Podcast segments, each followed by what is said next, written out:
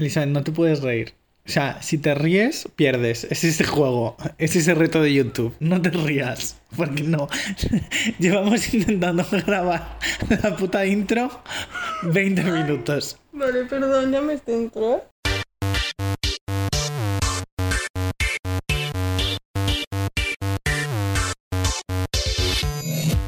Bienvenidos a nuestro podcast Hablando Mal, un podcast literario donde rajamos de vuestros libros favoritos. Yo soy Diego. Y yo soy Eli, y hoy hablamos mal de Libros populares que no son para tanto. Bienvenidos, bienvenidas, bienvenidos a nuestro primer podcast. Estamos mal. Estamos haciéndolo todo mal, nos está costando muchísimo grabar este primer podcast, eh, así que perdonar primero por la calidad, segundo Por los cortes. por los cortes porque va a haber Muchos cortes. muchos cortes, pero bueno, es el primero, esperamos que los siguientes vayan mejor si es que nos animamos a hacer más. ¿Por qué hemos hecho este podcast? Se preguntará nadie. Porque Porque no ese- nos va a escuchar nadie. Ese es nuestro número de audiencia, nadie. Ay, nos juntamos mucho a charlar, charlamos casi siempre de libros y dijimos, pues venga, los grabamos, que a alguien le gustará. Y aquí estamos, Aquí estamos. dos Eh, horas, para nada. Pero bueno, para Bueno, adelante. como ya hemos dicho al principio, el tema de hoy es libros populares que no son para tanto. Efectivamente. Básicamente se nos ocurrió este tema porque creemos eso, que hay como muchos libros que lo petan en redes, de los que se habla un montón. Y no entendemos por qué. Nosotros nos los compramos, nos los leímos. Nos gastamos el dinero Fue y a un la basura. poco... A ver, a la basura tampoco, pero... Sí. Antes de empezar la rajadita, queríamos dejar claras un par de cosas. Queríamos hacer un pequeño disclaimer. Principalmente, este es un podcast de jajas, ¿vale? Entonces, él y yo vamos a hablar de libros populares, asumimos que, alguno, le gustará, claro, claro. que alguno de esos libros populares le gustará a alguien y nada, simplemente dejar claro que si a ti te gustan, todo ok, no te ofendas por los comentarios que vamos a hacer, nos parece perfecto. Simplemente, pues eso, disfrutar del podcast, reíros y ya está. Probablemente no nos escuche ni Peter. Entonces, te queremos. entonces, eh, no pasa nada, ni nos va a llegar hate ni nada. Pero nada, queríamos dejar claro esto por si acaso Por si acaso. lo escucha alguien que, que, que no te ofendas, ¿vale? Que no tenemos nada en tu contra. En contra de los libros que te gustan puede ser, pero en tu contra nada. Vez dicho eso, empezamos.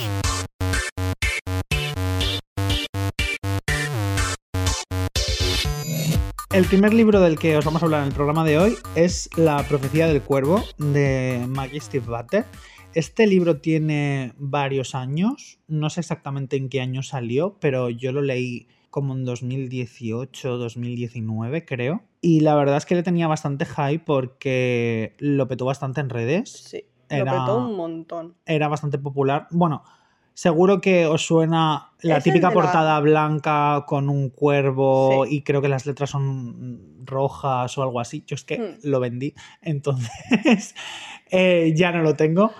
Pero bueno, el caso es que trata sobre una chica que se llama Blue. Su familia, creo recordar que eran, no eran brujas, creo que eran mediums. Toda su familia tiene poderes, tiene como, no sé si cada una tiene como una habilidad especial o algo similar, algún tipo de don, y Blue no tiene ninguno. Cuando va a una especie de vigilia por el Día de los Muertos, resulta que ve por primera vez a un espíritu. Realmente no es un espíritu, es como una especie de proyección porque la persona no está muerta, pero como que ese día en concreto los miembros de su familia ven a las personas que se van a morir durante el próximo año. Entonces... Blue ve- ve por primera vez a un espíritu y su tía, creo que es, no sé si su tía o su madre, le dice que cuando una mujer de su familia ve por primera vez a un espíritu, o bien es la persona de la que se va a enamorar o bien es la persona a la que va a matar. La sinopsis suena increíble. Vale, pues yo lo leí y no es tan increíble. Recuerdo que toda la parte esotérica del libro y los personajes me gustaron muchísimo porque Blue se junta luego con un... Son como un grupo de cuatro amigos que son miembros de un instituto de élite y todos son como muy especiales y como que el grupito está muy guay. Su familia también es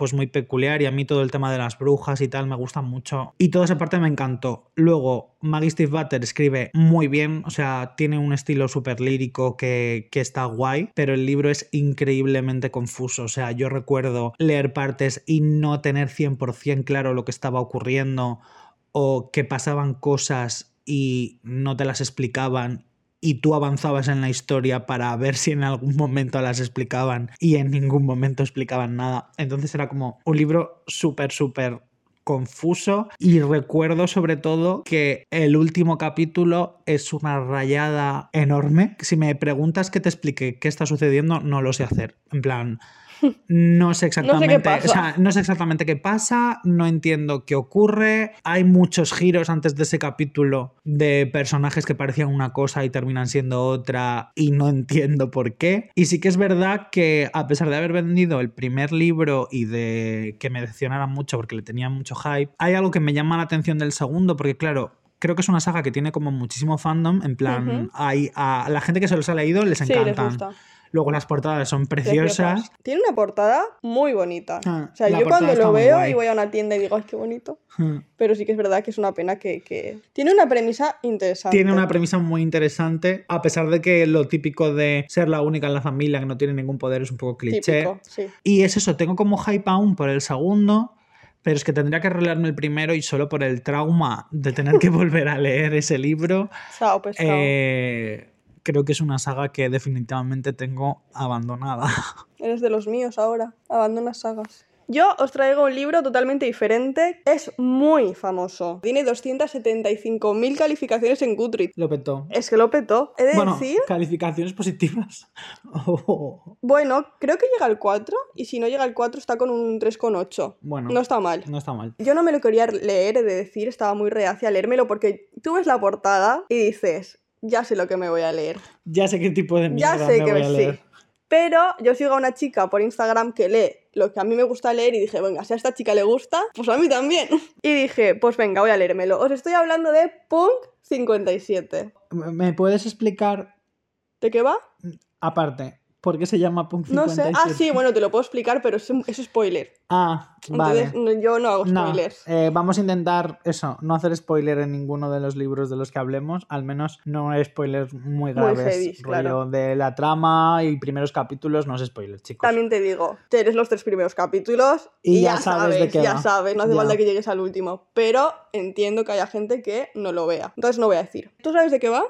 No, ¿verdad? Mm, creo que me contaste un poco por encima. ¿Es el de los chicos que se mandan cartas? Efectivamente. Vale. Tenemos a dos protagonistas, a un chico que se llama Misa y a una chica que creo recordar que se llamaba Alex, pero si os digo la verdad, no estoy para nada segura. Lo borraste de tu mente. Claro que lo borré de mi mente, si es que era horrible. Esta gente en primaria hizo un proyecto con su profesora en la que tenía que mandarse cartas y la profesora Pero, se creían. eh, eh, cada uno va a un colegio. Claro, sí, no se conocen. Se conocen por la carta. Y la cuestión es que la profesora los juntó creyendo que eran del mismo sexo. Hmm. Bueno, se creían que era chico chico, chica chica, porque como tienen nombres así un poco unisex, empiezan a escribirse cartas durante un año, dos años, tres años. La cuestión es que ahora tienen 16 años y Pero llevan sin como conocerse. sin conocerse Vale. y, ojo, prometiéndose que no iban a conocerse prácticamente nunca, que no se iban a buscar en redes sociales y que no iban a dejar de escribirse cartas. Conveniente para la trama. Obviamente. Pero obviamente deja de escribirse cartas. Él deja de escribirle cartas a ella. Entonces ella se empieza a paranoiar y dice, "Ah, ¿qué le habrá pasado? ¿Se habrá muerto? Qué Entonces, dramática. es que dramático, pero es que es un poco dramática ella. Ya. Y va a su casa, tiki tiki, le llama el timbre porque sabe dónde vive, porque pone la calle en su, en su carta. Y obviamente no le abre él, obviamente, porque si no, fin del libro. y la cuestión es que no lo encuentra, se va a su casa, dice, bueno, ya me escribirá, ella le sigue escribiendo, le sigue escribiendo, ella no se rinde. Por alguna razón que no os voy a decir porque es spoiler, se encuentran en una fiesta. Él sabe que es ella porque él se ha pasado el trato por los cojones La ha buscado en redes y la ha sociales. buscado, pero ella no sabe quién es él. Y ahí empieza como el juego del libro. ¿Por qué no me gustó este libro? Porque la, la premisa está bien, ¿no? Es como un poco de... No es el libro que yo me leería, pero entiendo que a ti te pueda Sí, gustar. sí, a mí me podría gustar. Hmm. El problema de este libro es que tiene escenas de sexo muy mal escritas. Define mal escritas. Es que no te puedo definir mal escritas. Es que es- yo estoy leyendo eso y estoy pensando... Eso- es que no, es- no es excitante. Y esto no se hace así. Y eso no se hace así y tenéis 16 años. O sea, Ya. stop. Hay tiempo y tiempo. Y estas cosas yo considero, llámame mojigata. Pero es que esto si se lo lee una niña de 13 años, que se lo leería, yo no quiero que esa niña se crea que el sexo es así. Yo me he leído libros con escenas de más de 18, por ejemplo, de Elizabeth Benavent, que son fantásticas, que están súper bien escritas y que están súper bien relatadas. pero esto está mal. Elizabeth recomienda a Elizabeth Benavent. No todos los libros, pero sí algunos, ¿no? Pero por ejemplo. Ya entraremos en Elizabeth Ya Benavent. entraremos, pero en la saga de los ositos Haribo, ¿tú sabes cuál es esa? Que las portadas son tres ositos Haribo. No. Bueno, es un libro de amor y obviamente hay ¿Cómo un se llama? Se llama así. alguien como tú, alguien como yo, alguien como algo, ¿vale? Algo, Vale. algo así. Es de sexo, Como, porque Elizabeth como veis, en, en este podcast damos muchos datos exactos sobre títulos y cosas. Bueno, la cuestión, que ese libro, obviamente hay un trío, porque está, o sea, la portada son tres, tres ositos follando. Sí, búscala si quieres. ¡Wow! Sí, hay escenas Pero fantásticas, son tres ositos Haribo. Las escenas de ese, de ese libro, sexualmente, son fantásticas, pero este libro no está bien. Aparte de que la trama es basiquísima, que ya lo he dicho antes. Vale, acabo de encontrar la portada. LOL. La- ¿Verdad? Alguien que no soy. se Alguien que no llama. soy, eso es verdad. 2014. Y mira. Sí, son unos ojitos Haribo teniendo Sexo. escenas no porn. Bueno, la cuestión, que creo que si a este libro le hubiéramos quitado tantísima tensión sexual, tantísimas escenas porno, los diálogos tóxicos, porque se echan en cara cosas que a mi parecer están muy feas para conocerte por una carta. O sea, ¿quién eres para decir tirarme esto en cara? Y nos quitáramos la palabra con la que yo defino este libro, que es cringe, podría ser un libro muchísimo mejor. Tiene es muchas verdad. escenas No, es que ridículas. es que todo el libro es ridículo, Diego. He de decir que a mí me encanta leer libros de amor en los que hay sexo y en los que hay... Y te gusta y leo mucho, mucho de y te eso. gusta el mamarracho. Me encanta el mamarracheo, pero este libro no está bien. Es como mi after, pero de ahora. Ah, sí, eso es tan famoso. Yo creo que sí. Joder. ¿Tienes tú? Eh, sí, Dale. yo. Bueno, es que acabo de ver el libro que me toca hablar a mí ahora. Igual. A la profecía del cuervo, creo que le puse en Goodreads. ¿Cuánto pun- ¿Cuánta puntuación le pusiste a Punk? Un uno. Un 1. Obviamente. Es que tú eres muy hater Yo con soy la muy de unos. Yo no, yo no pongo tantos unos. Creo que a la profecía del cuervo le di un 2 Sí. o un 2 y medio, no lo tengo claro ahora. Pero al siguiente libro del que voy a hablar, que es un thriller, le di un 1 como una catedral y porque no se le puede poner menos en Goodreads. Y tú no eres para nada de unos. La otra opción es no puntuable, pero yo tenía que mostrar de alguna forma Mi lo odio. eh, sí, lo odié. Se trata de El sótano de Natasha Preston. ¿Quién es Natasha Preston? Bueno, pues es una autora que escribe generalmente libros de thriller. Y tú te vas a su lista de libros publicados, te lees la sinopsis de varios y todo te dice pequeñas mentirosas, Asesinato. Scream. Ese es mi tipo de mierda. Adolescentes siendo perseguidos hasta la muerte. Yo veo una premisa así y me lanzo. Todos los libros de Natasha Preston van Son así, ¿no? Van de eso, sí. Sí. Van de un grupo de adolescentes en una cabaña, la cabaña de Natasha Preston. Ah, ese sí que sé cuál es. Sí, uno que es igual que Pequeñas Mentirosas, por lo que yo tengo entendido, que se llama El Anónimo, que es un una persona anónima que acosa a un grupo de adolescentes. Mm. Y este es el primer libro publicado. Yo he de decir que tengo, o sea, es el, libro, el primer libro publicado de Natasha Preston en español. Yo he de decir que tengo una especie de manía, que es que cuando empiezo a leer los libros de un autor, como que necesito leer el primero que salió publicado. En plan, podría haber leído otro que la sinopsis me llamara más, pero me dio por leer este porque era el primero que le publicaron en castellano. Entonces dije, pues pa'lante. ¿De qué va el sótano? Bueno, no recuerdo el nombre de la protagonista. Da igual porque el nombre de la protagonista, igual que ella, es irrelevante en la historia. Entonces, creo que se llamaba Courtney, Britney, algo así, no me acuerdo, un nombre random. Llamémosla protagonista. Pues la protagonista creo recordar que sale para ir a una fiesta con sus amigos.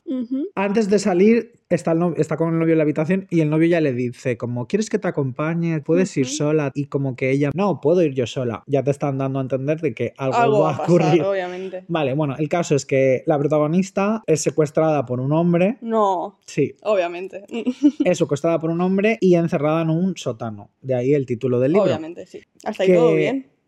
Bueno, todo mal porque secuestrar y, y tal vamos, está feo. La premisa va bien. Vale, hasta ahí todo bien. ¿Qué pasa? Que una vez están en el sótano, la protagonista descubre que no está sola en el sótano. O sea, en el sótano hay un grupo de mujeres a las cuales el protagonista, que de este sí que me acuerdo el, el nombre, se llamaba Clover, eh, tiene encerradas allí, las llama Miss Flores. O sea, wow. yo no he podido leer una frase más cringe en un libro de thriller que, que el secuestrador llame a las protas Miss Flores y realmente no las llama por sus nombres, sino que las llama por los nombres de flores, en plan. A la, Tulipán. a la prota creo que la llama Lily, luego hay otra que se llama Rose y cosas así, pero no son los nombres de las chicas que están ahí encerradas. El caso, el libro se desarrolla durante el sótano, o sea, hay escenas en el sótano de cómo las, la protagonista y las otras mujeres que están allí eh, se relacionan entre ellas y luego está escenas de el tal Clover como su vida fuera del sótano. Y luego también hay capítulos en los cuales la familia de la protagonista, pues eso, organiza una búsqueda de cómo el novio sufre porque eso, se No, siente bueno, culpable claro. porque no,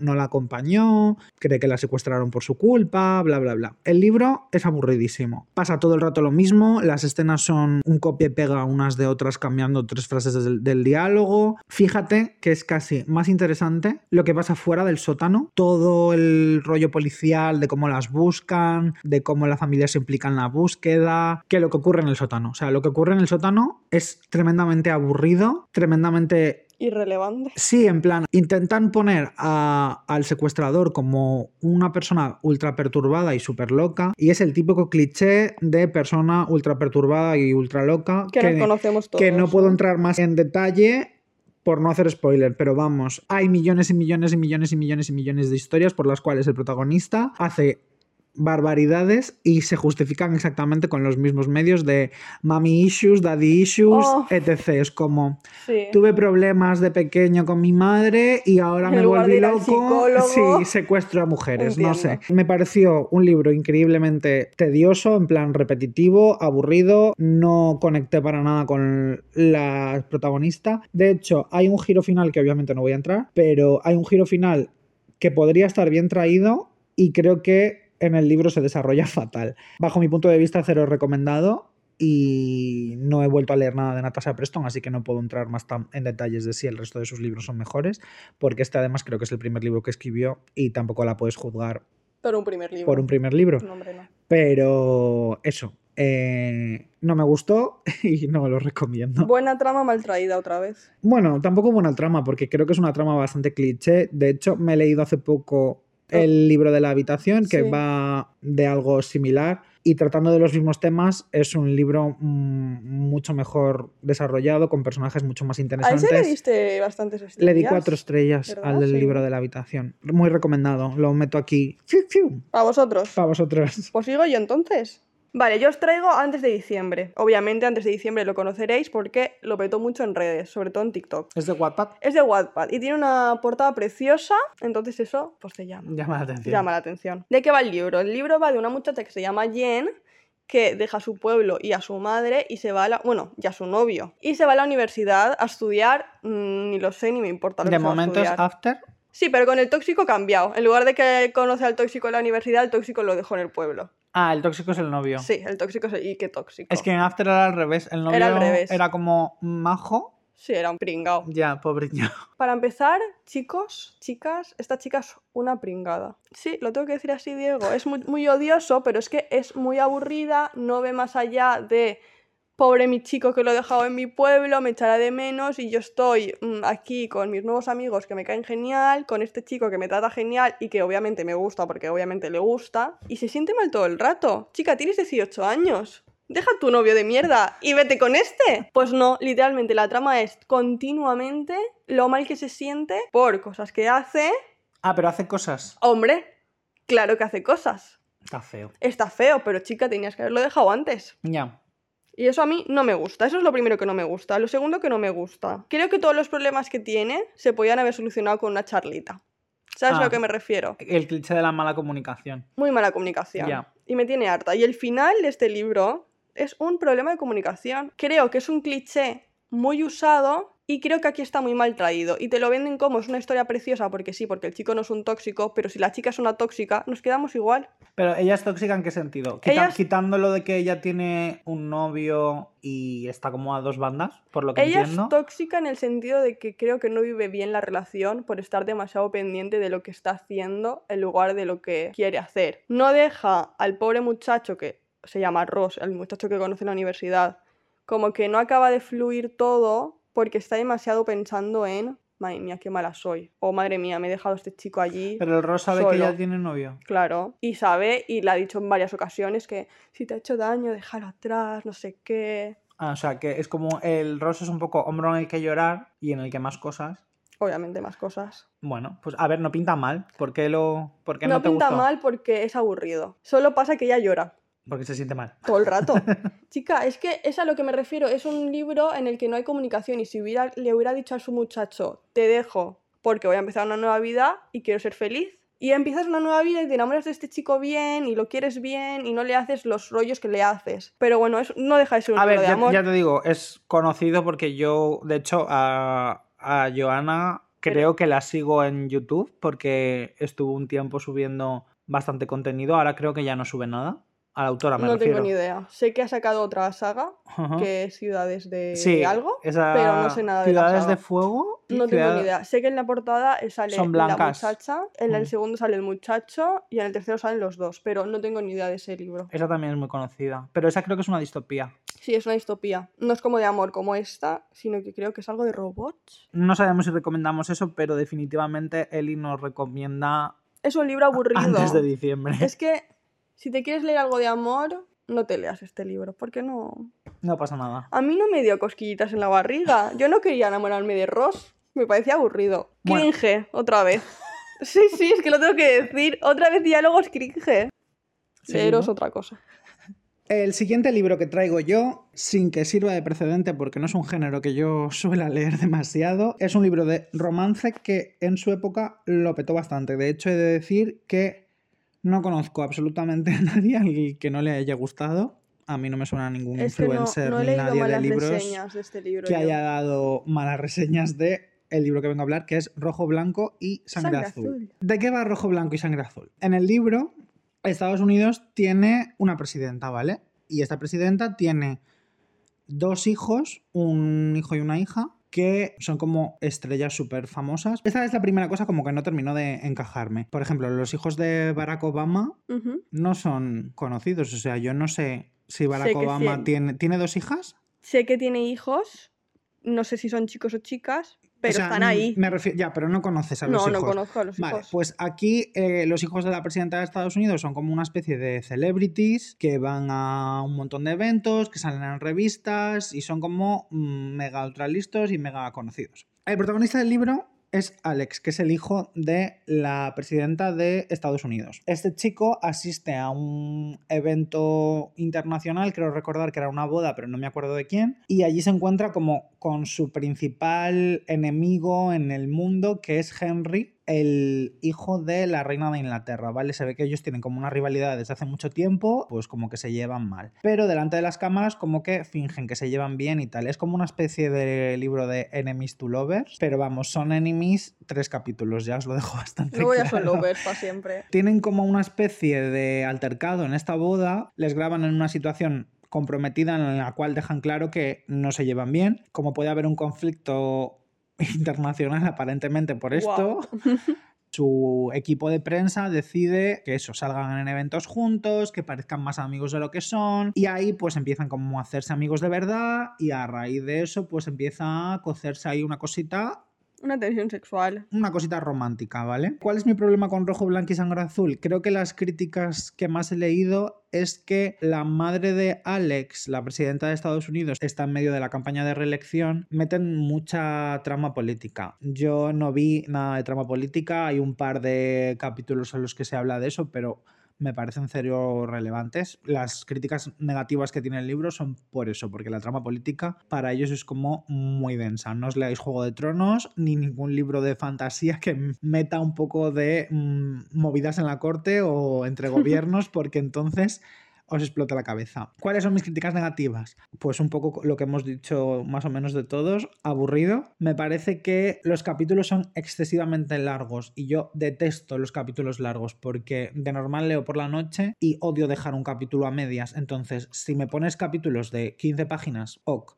Si me pones capítulos de 45, te odio. Creo que al libro le hace falta una reestructuración de capítulos, dividir el libro en más capítulos. De hecho, es que hay muchas partes en las que como que el, el capítulo corta y pasan otra cosa y directamente podría ser otro capítulo. Creo que a lo largo del libro hay como 8 o 9 capítulos. Deberían hacerlo más fluido. Sí, para que no fuera como tan, tan, tan tedioso. Y luego es que pasan muy pocas cosas se centran mucho en la relación de los protagonistas, obviamente porque el libro va de eso, pero como que no pasan tantas cosas relevantes como para que le dediquen tanto tiempo. Entonces como que el libro a mí se me hizo bastante tedioso. Luego, creo que está muy blanqueado lo que es ser LGTB, en plan, entiendo que hace falta representación, que cuanta más representación hay en los libros mejor, pero me parece muy forzado que en un mismo libro haya tantísimos personajes de diferentes sexualidades, de diferentes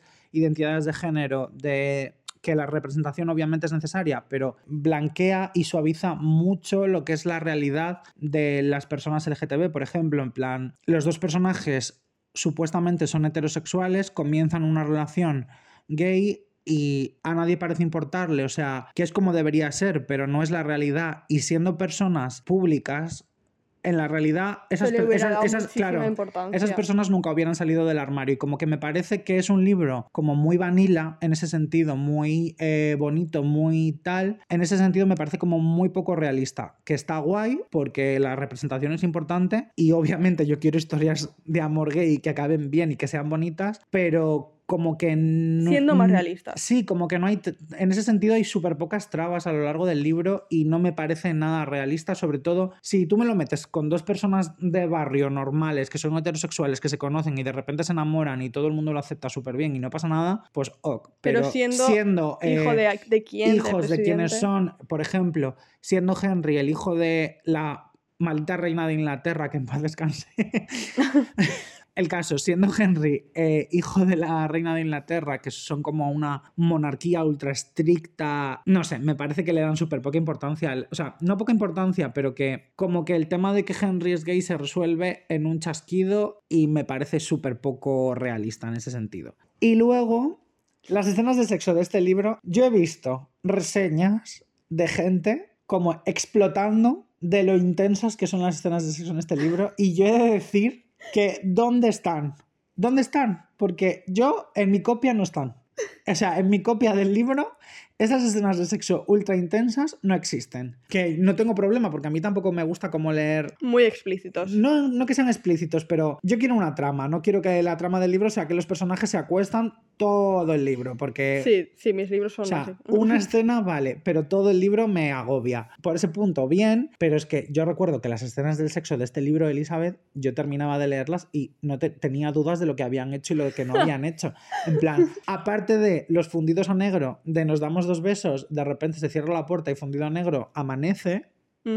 Cuando sí aparecen escenas en las que hacen algo, ¿no te crees tú que yo tenía muy claro que habían hecho y que no habían hecho? En plan, en los libros de romance creo que la primera vez que los dos personajes, o sea, los personajes que tienen un interés amoroso, la primera vez que se acuestan, se suele escribir. Es como un poco de. Hay que darle bombo a ese momento, ¿no? Sí. Hay veces que no son muy explícitos, pero. No, a ver, no hace falta que sean explícitos, pero como que tienen que darle importancia. Le dan mucha importancia, sí. Vale, pues yo es que no sé cuál fue la primera vez de estas dos personas. En plan, no, no la entendiste. No lo tengo claro. O sea, no sé si fue en la página 100, en la página 120, en la página 150. O si nunca hicieron nada. O, no, a ver, sí pero no tengo claro dónde, porque como que la autora intenta eso, no hacer la escena demasiado explícita, que por mi parte está ok, pero chiquita, no sé, que yo me entere de si ha pasado algo o no ha pasado. Me parece que no entiendo el hype con este libro. Yo de verdad quería amarlo, pero no sucedió. Lo cogiste con muchísimas ganas. ¿Cuántas? ¿Qué le pusiste en Goodreads? ¿Cuántas estrellas? Le puse creo que dos, no sé si dos o dos y media. Es que mis estrellas son complicadas. Un dos y medio es un cinco, es que está good. Yo creo que le puse un dos, pero no lo sabría asegurar. No entiendo. O sea, es como un casi aprobado porque la pareja y tal es mona. Sí, pero al final para ser un Pero yo no le puedo dar cuatro estrellas a un libro solo porque tiene personajes LGTB y tienen una relación que es bonita. Lo siento mucho, pero yo necesito más, necesito una trama, necesito una emoción, necesito un sentimiento. No fue suficiente. Creo que el libro tiene un inicio increíble. Toda la parte en la que he hablado antes del conflicto es en la boda y tal. Yo estaba en plan, Dios, estas dos personas se odian y yo sé, porque la sinopsis es esa, que se van a gustar. Entonces, ¿cómo, cómo se construye esto? No es un buen enemies to lovers. No, porque realmente son enemies cuatro capítulos. Pues si tú me vendes un enemies, tienen que ser enemies. Claro, son enemies to friends to lovers, ¿sabes? Entonces, nada, eso, rojo, blanco, sangre azul, no. No. lo recomiendo tampoco. Mi siguiente libro es A través de mi ventana. Y no me estáis viendo, pero es que me tendríais que ver mi cara, porque es que no puedo con este libro. No me gusta nada este libro, Diego, lo siento un montón. ¿Pero por qué lo sientes? Porque me sabe muy mal porque considero que no hay que odiar como con el sentimiento de odiar, ¿sabes? Pero es que lo odio. Lo detestas. Lo detesto, no me gustó nada, creo que hay escenas horribles. Y lo peor es de nuevo lo mismo que con Boom 57, que esto se lo leen niñas muy pequeñas que se creen que esto es así, que el amor es así. Y no es así. No es así, chica. es que si es así, huid. Se hizo muy famoso porque también es de Wattpad. O sea, ya lo petó en Wattpad. Sí, no, lo petó en Wattpad y por eso lo A sacaron en través físico. lo petó en TikTok. Ujú. Y luego ya creo que el libro tuvo un boom. De hecho, yo no lo conocía hasta que no anunciaron lo de la peli de Netflix. ¿La peli de Netflix tú la has No visto? voy a hablar de la peli de Netflix porque no me gustó Ah, tam- nada. también la o has visto. Bueno, entonces es una buena adaptación. Sí, tan buena, es tan buena que es que es igual de odiosa. Y me da pena, porque los pobres actores... ¿Te gustan? me- no, no es que no lo hicieron mal, pero ¿cómo iban a hacer bien algo así? A ver, ya, cuando te da un guion complicado trabajar es difícil. Va de una muchacha que se llama Raquel. No te la explican muy bien. Yo no te, no te sabría decir cuál es la personalidad de ella, más que patética. De esto creo que hablamos ya alguna vez. Las protagonistas de los libros de romance, creo que las autoras las hacen Muy básicas. como muy básicas, como con poca personalidad, pocos gustos, para que cualquiera de las lectoras de esos libros se pueda sentir identificada. En plan, no le gustan demasiadas cosas para que, para que tú eh, no sientas que no conectas con ella. Te las hacen como muy básicas para que cualquier persona Se pueda sentir se pueda sentir identificada. Y es como, creo que también es un poco como la moda Wattpad de... Es que- Porque yo sé que en Wattpad hay- había como relatos de, De la sin rayita. nombre para, Sí, que, para que tú pusieras tu nombre. pusieras tu nombre, pues Yo he es, leído esas cosas. es un poco eso, ¿no? Para que tú en tu mente pongas tu nombre, o sea, tú no eres Raquel, No. pero puedes ser Raquel, puedes ser la prota de esta historia. Pero ¿quién quiere ser la prota de esta historia? Hombre, a ver, si el chico te trata bien y es no, guapete... es que ahí está el problema. Ya. Que el chico es un imbécil. Uf, de verdad, es que me caliento yo con este libro. ¿Cómo te puedes hacer sentir tan mal por un pavo? Tienes 16 años, ¿sabes? Habrá más pavos. Obviamente. Luego me describen tantísimas veces, tantísimas veces lo guapo, lo bello, lo increíble, lo atlético que es Ares, que es el protagonista, que yo, de El verdad, protagonista masculino. No puedo. ¿Es necesario? Ya sé que es guapo. No hace falta que me lo repitas 80 veces. Eh, posiblemente mm, futuros podcasts hablando de los ojos de Will Herondale. Uy, sí, sí, de eso hablaremos en otro Cazadores podcast. de sombras los orígenes. ¿Cuántas veces describen los ojos de Will En todas las páginas. ¿Qué color Más de una vez. Azules. Azul, azul. Azul no sé muy bien de qué azul, porque me lo describe de tantas Porque a formas. veces es el azul profundo y oscuro del mar, otras veces es El azul del cielo. el azul del cielo. No sé, de Ya. verdad. No es necesario que describan el físico tantísimas veces. Es que sé tan, sé tan bien cómo es Ares que no sabría decirte cómo es ella. De nuevo lo mismo. Lo que me enfada Claro, a mí, porque ella será el, el típico perfil de chica del libro que... bajita, muy mona, con el pelo cortito. Pero es la típica chica que se describe. Es, el libro está narrado desde primera persona. En plan, se describe a ella misma. En plan, el típico rollo de Bella Swan de no soy guapa, tal, no sé qué. Y luego eh, realmente es guapísima. Eh, sí, prácticamente como todos los libros. Vale. Ella creo que no se llega a describir en ningún momento como tal, pero a los ojos de él ella es increíble. Pues un poco Ya, lo mismo que hemos hablado. Porque si te dicen que es rubia y tú no eres rubia, Un problema. un problema ya. Este libro, aparte de muy cringe, Es algo que la película muestra perfectamente. O sea, Todos los libros de los que estás hablando son cringe. sí, me da mucha pena, ¿eh? Todos los cogí con ganas, pero no. De nuevo, hay escenas de sexo que no se entiende nada. Y es que me están intentando decir que Ares es un maestro del sexo. Tiene 16 años. Vete a hacer la cama, Ares. Vete a hacer la cama, Ares, por favor. Tiene una sirvienta. Que tienes a tu madre hasta el... No, no, a la sirvienta la tienes al coño. Ah, tiene una tiene, sirvienta. tiene. La prota del Ah. 2, ese me gustó más. Ah, entonces también te lo leíste. Sí, porque eh, no sé por qué. Voy a entrar en un tema peliagudo y voy a hablar de la primera vez de esta chica. No sé si es spoiler. Es spoiler. Chicos, es spoiler, pero es que tengo que hablar de ello porque creo que es necesario. La cuestión Bueno, espera, Elizabeth, ¿el libro de qué va? de una chica que acosa constantemente a Ares. Lo sigue a los partidos de fútbol, lo sigue a todas partes y lo Hmm. ve por la ventana. Por eso se llama a través de mi ventana. Porque son vecinos. Sí, la cuestión es que por alguna razón que no me acuerdo, él le roba el wifi a ella porque es, es rico pero no puede tener wifi propio. Súper lógico.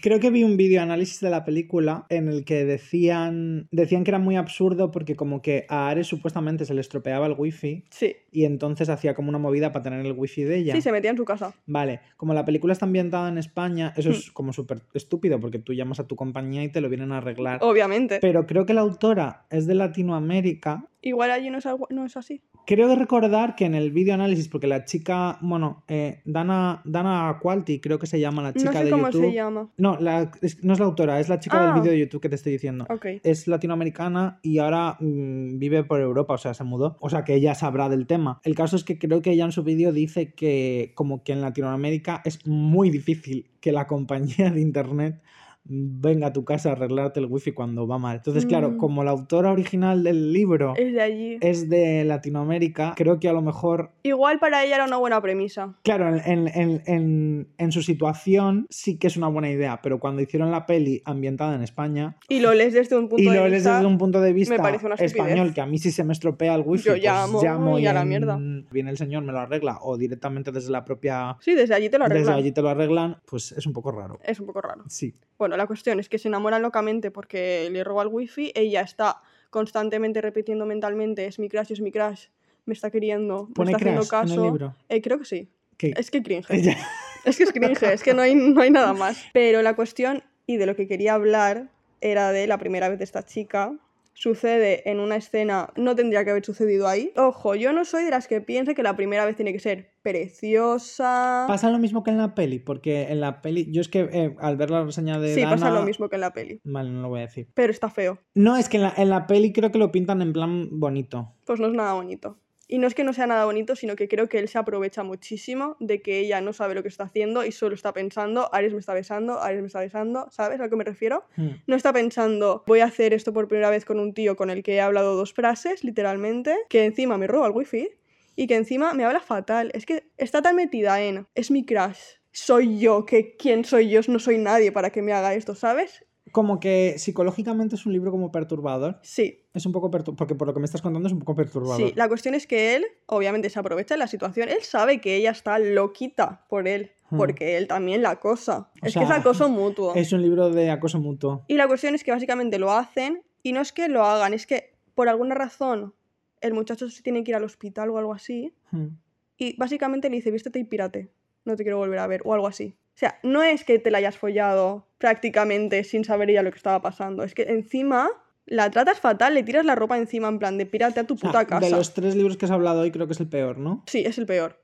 Sí, porque en Punk 57 al menos saben lo que están haciendo. En este yo creo ya, que ella no Como es que en consciente. este, en este libro no hay como suficiente consentimiento. Y si ser. es consciente ella, a mí la autora no me lo deja reflejado. Yo siento de verdad que ella no sabe lo que está haciendo. Y me da mucha pena. Básicamente, es, las escenas de sexo son prácticamente todas así de mal hechas. Se le da muy poca importancia a lo mal que trata Ares a, a la pobre muchacha. Lo justifican con, ay, qué mal lo está pasando, que a su abuelo le pasa pipipi, que su madre es una pipipi. Lo siento mucho, deja tus traumas y a mí trátame bien que no me merezco tu, Ya. tu mierda. Eh, típico tópico de tuvo problemas en la infancia. Wattpad. Ya. Y sobre todo no lo recomiendo si vas a idealizar así el amor. Porque te lo puedes leer para echarte unos jajas. Yo me echo A unos ver, jajas. ya, yo creo que, por ejemplo, aquí cada uno obviamente que lea lo que quiera, pero Hombre, claro. sí que es cierto que yo al menos considero que en, en edades en las que, No sabes aún lo que es. claro, no has tenido nunca una relación o, o- o no sabes exactamente cómo va el tema del sexo, cómo, cómo te tienen que tratar y cómo tienes tú que tratar a los demás, leer, no leer libros en los que te dan un ejemplo horrible no es a lo mejor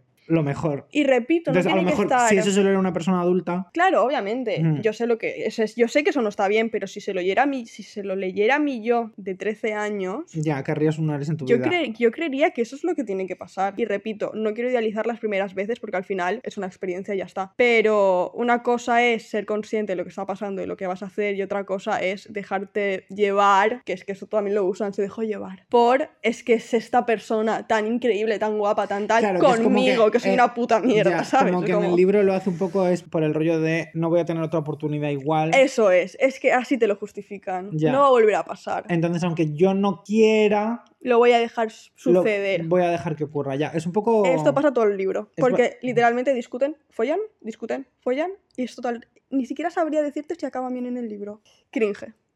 Es que, es que es- esa palabra está aquí porque esos tres libros solo los puedo definir así. Si este podcast lo escucha alguien, probablemente se haya leído el libro del que vamos a hablar ahora porque es Muy famoso. muy famoso. Nosotros lo hemos bautizado Efectivamente. a nuestra propia manera. Le hemos dado un título que creemos que es más Apropiado. apropiado para lo que nos pareció. Y bueno, vamos a hablar de Una, una corte, corte de mierda y decepción. O como lo conocéis, una corte de rosas y espinas. Obviamente, todo el mundo conoce este libro porque es increíblemente popular. La autora es increíblemente popular, top ventas, todo lo que saca lo Sí. peta. Yo Tú, quiero aclarar, porque yo me he leído Trono de Cristal, El primero, el primero, aún no me he acabado el segundo, pero me lo estoy leyendo. Hace, mucho, desde, que, hace mucho que desde- me lo estoy leyendo. desde abril. No, lo, retoma- lo tengo que retomar, porque Ah. me estaba gustando y yo a Trono de Cristal creo que le di tres estrellas, que para mí eso es como un 6. Bien. Pero a mí me gustó, me refiero, no lo odié. Hmm. Y luego, Casa de Tierra y Sangre, le di cinco estrellas, me encantó. Bryce y Hunt, Forever and Ever, y yo los amo. Leí ¿Cuántas páginas tiene que ser? muchas, 800, muchas, 800 y algo. Vale. La cuestión es que yo me leí justo este después de leerme Casa de Tierra y Sangre, Yo me había leído Una corte de rosas y espinas. como el año pasado, ¿no? Me lo leí el año pasado sobre agosto, porque me lo leí con una amiga en lectura conjunta. Es verdad. Y sí. tú te lo leíste este año, Este año, por para- abril. Sí, Hmm. para el reto anual, para nuestro reto anual. Bueno, eso, nosotros tenemos un reto anual que igual en algún momento hablamos Claro. de él en el podcast, pero, Pero ahora como no igual. viene al caso, La cuestión es que yo lo cogí con muchas... con- a ver, hombre, después de un libro de cinco estrellas, con muchas fuerza, aunque ya lo había intentado. O sea, yo este libro vengo intentando leérmelo igual ocho veces. Y no me, no me enganchaba, no me enganchaba, no me enganchaba. Y dije, mira, la mierda. Este me ha gustado, tiene el principio de Casa de Tierra y Sangre, es lentísimo. Hmm. Entonces dije, le doy una oportunidad que igual me pasa lo mismo. Mi problema con una corte. Iba a leerlo en el guion que tenemos y lo tenemos escrito como una corte de mierda y decepción. Es que así lo llamamos. Bueno, no- nosotros lo llamamos así, ¿vale? No os ofendáis. que nadie se ofenda, que que, nadie te se ofenda. jajas. Mi experiencia con una corte de rosas y espinas es que no lo odié. De hecho, no re- creo que le puse dos estrellas y media. O sea, no es un libro No es un libro que malo. odiase, pero creo que tenía muchísimo potencial. Hay partes del libro que me encantan, pero tiene unas cositas que es como Que no. no.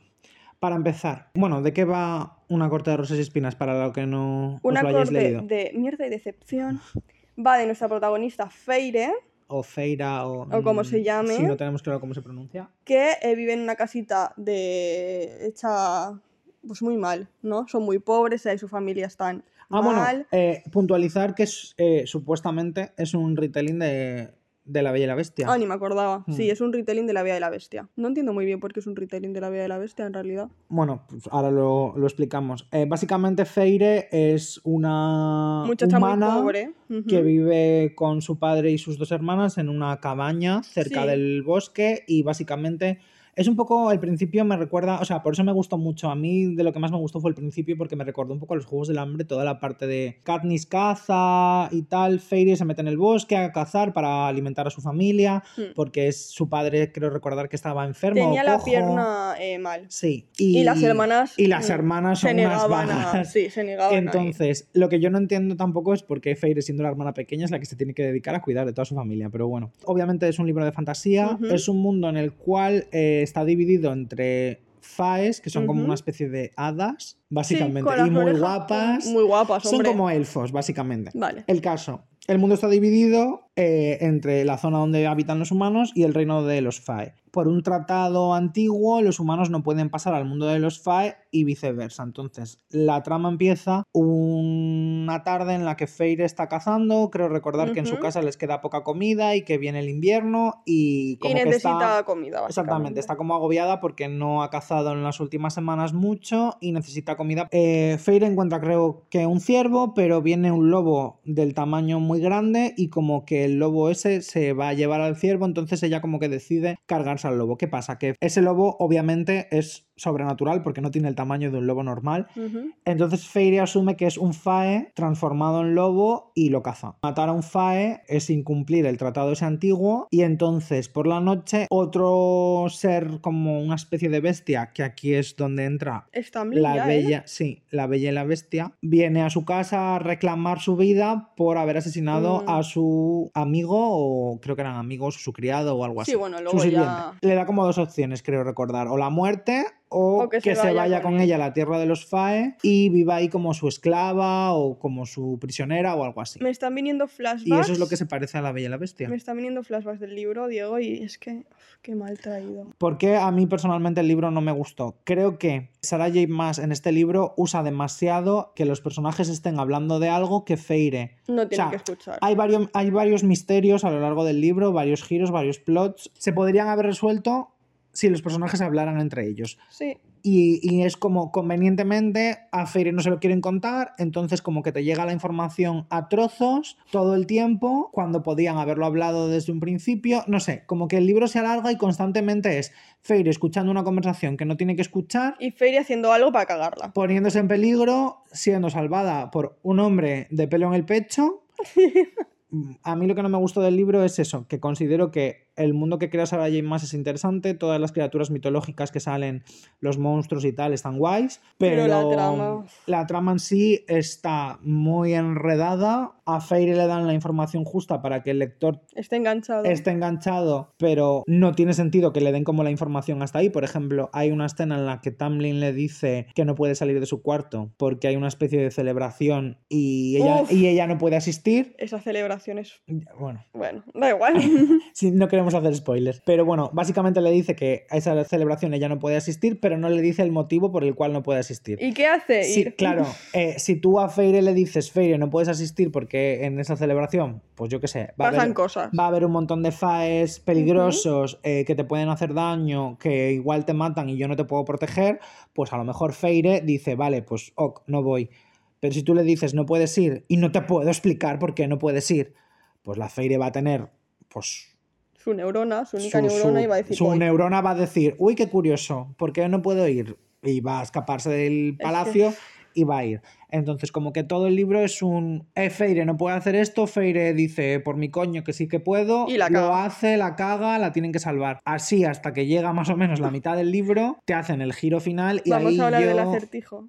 Bueno, Es que. te hacen un giro final que a mí ya me perdieron, pero no vamos a, a profundizar en por qué No, hay un no acertijo, porque no queremos hacer spoiler, pero básicamente hay una parte del libro en la cual Feyre está en peligro la resolución de un acertijo es importante para que nadie muera. para que nadie muera. El acertijo es increíblemente obvio. Es o que sea, cuando yo le leí dije, es esto. Y pensé, no, no puede ser eso porque es muy fácil. Claro, cuando yo lo leí pensé exactamente lo mismo. Es absurdamente obvio que la respuesta al acertijo es esta, entonces no será esta, porque si no, Qué tonta menuda- eres, Feire. menuda estupidez de acertijo. Es que qué plot twist tan mal Sí, traído. no sé. em, Para luego encima que no hiciera lo que tenía que. O sea, No spoilers. no spoilers, Cortamos pero es que aquí. si os lo habéis leído sabéis de lo que estoy hablando. Sí, bueno, y yo supongo que la mayoría de gente se lo ha leído y si no te lo has leído aún es que no te interesa. Toda esa trama es una pérdida de tiempo para mí. El resto de libros los pintan mejor, que todo el mundo se queja que el primer libro de la saga es el peor. Yo me voy a leer el segundo, ¿eh? Yo tenía intenciones, pero una booktuber me spoileó en su reseña del primero el final, El final de todos los finales. el final de todos los finales. Vaya. Entonces sí que me mató un poco el, el hype. Yo no dije, igual en algún momento se me olvida, pero no se, me ha, no, No. no se me ha olvidado, entonces no sé si en algún momento leeré los otros. A lo mejor nos metemos una lectura conjunta del segundo, puede ser, y la comentamos aquí en el podcast. No lo descartamos, No lo descartamos. porque no es un libro horrible. No, no, no. Pero sí que es verdad que para ser una autora tan conocida y una saga tan popular, No le creemos, no creemos que tenga tanta. a nosotros no nos gustó. No, nada. Y sobre todo a ti que te has leído Se me hizo otros. buenísima. Me he leído otros de ella y creo que este es el peor sin ningún tipo de duda. Y respeto que haya gente que le parezca que no tengo razón. Pero, mira, Trono de Cristal creo que fue su primera obra de ella como autora, su primer libro, creo que lo escribió cuando era adolescente. Y creo que no me estoy equivocando porque vi una entrevista hace poco de ella en la que lo decía. Está muchísimo mejor escrito que este, que este libro. Mejor planteado. Me llevé un chasco. Y creo que por el chasco le puse tan... O sea, creo que le puse un 1. Ya, porque Soy tú- la reina de la- de una sí, estrella. eres la reina de una estrella. No cuando, te, cuando te estropean un libro que te hace ilusión, Sí. le calcas un uno y fuera. Y también voy a decir A ver, yo, favor yo de ya la te había saga, avisado que no. que no me va a gustar Que no te iba a gustar. pero a favor de la saga voy a decir que me lo leí en una época en la que estaba bastante chof, ¿no? Tenías un bajón lector. Sí, es que esto me- tú lo puedes decir, me Ya. pasa mucho, si no estoy en el mood no me va a gustar. Si a Eli le das un libro y está en el mood odio, da igual que sea el mejor libro del mundo que lo va a odiar. Sí, pero voy a leerme el segundo y voy a intentar darle otra oportunidad. Cuando se le da el segundo, habrá reseña en el podcast. Y en Instagram,